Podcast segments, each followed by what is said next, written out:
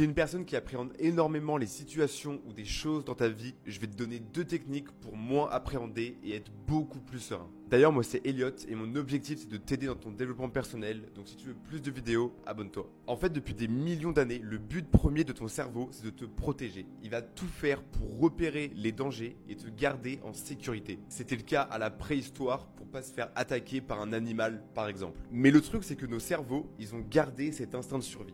Donc c'est bien si on se fait attaquer par un animal, mais la plupart du temps, bah, en fait, il va l'activer pour des moments où on n'est pas en réel danger. Et aujourd'hui, pour te sauver d'une soi-disant menace potentielle, il va l'activer en te donnant plein de pensées catastrophiques, de pires scénarios possibles et de toutes les choses qui pourraient mal se passer. Genre c'est sa manière à lui d'avoir un sentiment de contrôle. le problème c'est qu'on n'est plus à la préhistoire et que pour la plupart du temps, bah, les dangers ils existent que dans notre imagination ou dans nos inquiétudes. La première chose que tu vas faire pour diminuer ton appréhension et tes pensées négatives, c'est de prendre une feuille et dessus, tu vas écrire deux choses. La première chose que tu vas écrire, c'est quelle est la pire chose qui pourrait arriver. Genre, de quoi tu as vraiment peur? Le but ici, c'est d'être hyper honnête avec toi-même. Genre, même si c'est honteux, écris ça et sois très précis. Une fois que tu as fait ça, en fait, tu vas écrire le meilleur scénario possible. Genre, la meilleure chose, les meilleures choses qui pourraient se passer. Crois-moi, juste le fait d'écrire ça, en fait, ça va enlever toutes ces appréhensions de ta tête. Ça va les mettre sur, sur du papier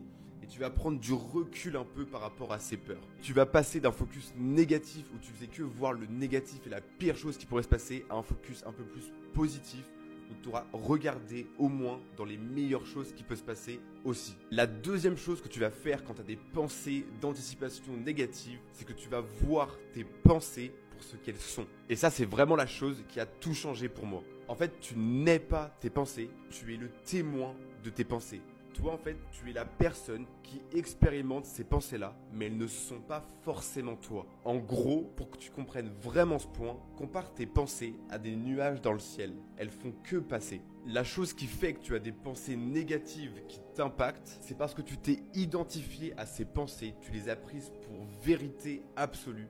Et donc tu les as retenues en fait, tu t'es rattaché, tu t'es attaché à ces pensées-là et du coup, en fait, tu les as pas laissés passer comme un nuage dans le ciel. C'est pas parce qu'il y a une pensée qui arrive dans ta tête qu'elle est vraie. Et c'est en aucun cas ton devoir de l'analyser, de te demander pourquoi est-ce qu'elle est là et d'essayer de la contrer. Tu peux tout à fait décider de ne rien faire et de la laisser passer en toi juste en la regardant de loin parce que tu es le témoin de tes pensées. Il se passera rien de mauvais et si tu as l'impression que c'est pas très bien et que tu vas peut-être passer à côté d'un truc dangereux ou je sais pas quoi, dis-toi juste que c'est ton cerveau qui essaye encore de garder un sentiment de contrôle. La seule chose qui va se passer, c'est que tu vas retrouver la paix dans ce moment présent. En résumé, écris le pire et le meilleur scénario qui pourrait arriver. Oublie pas que tu n'es pas tes pensées et reconnecte-toi au moment présent, c'est la clé.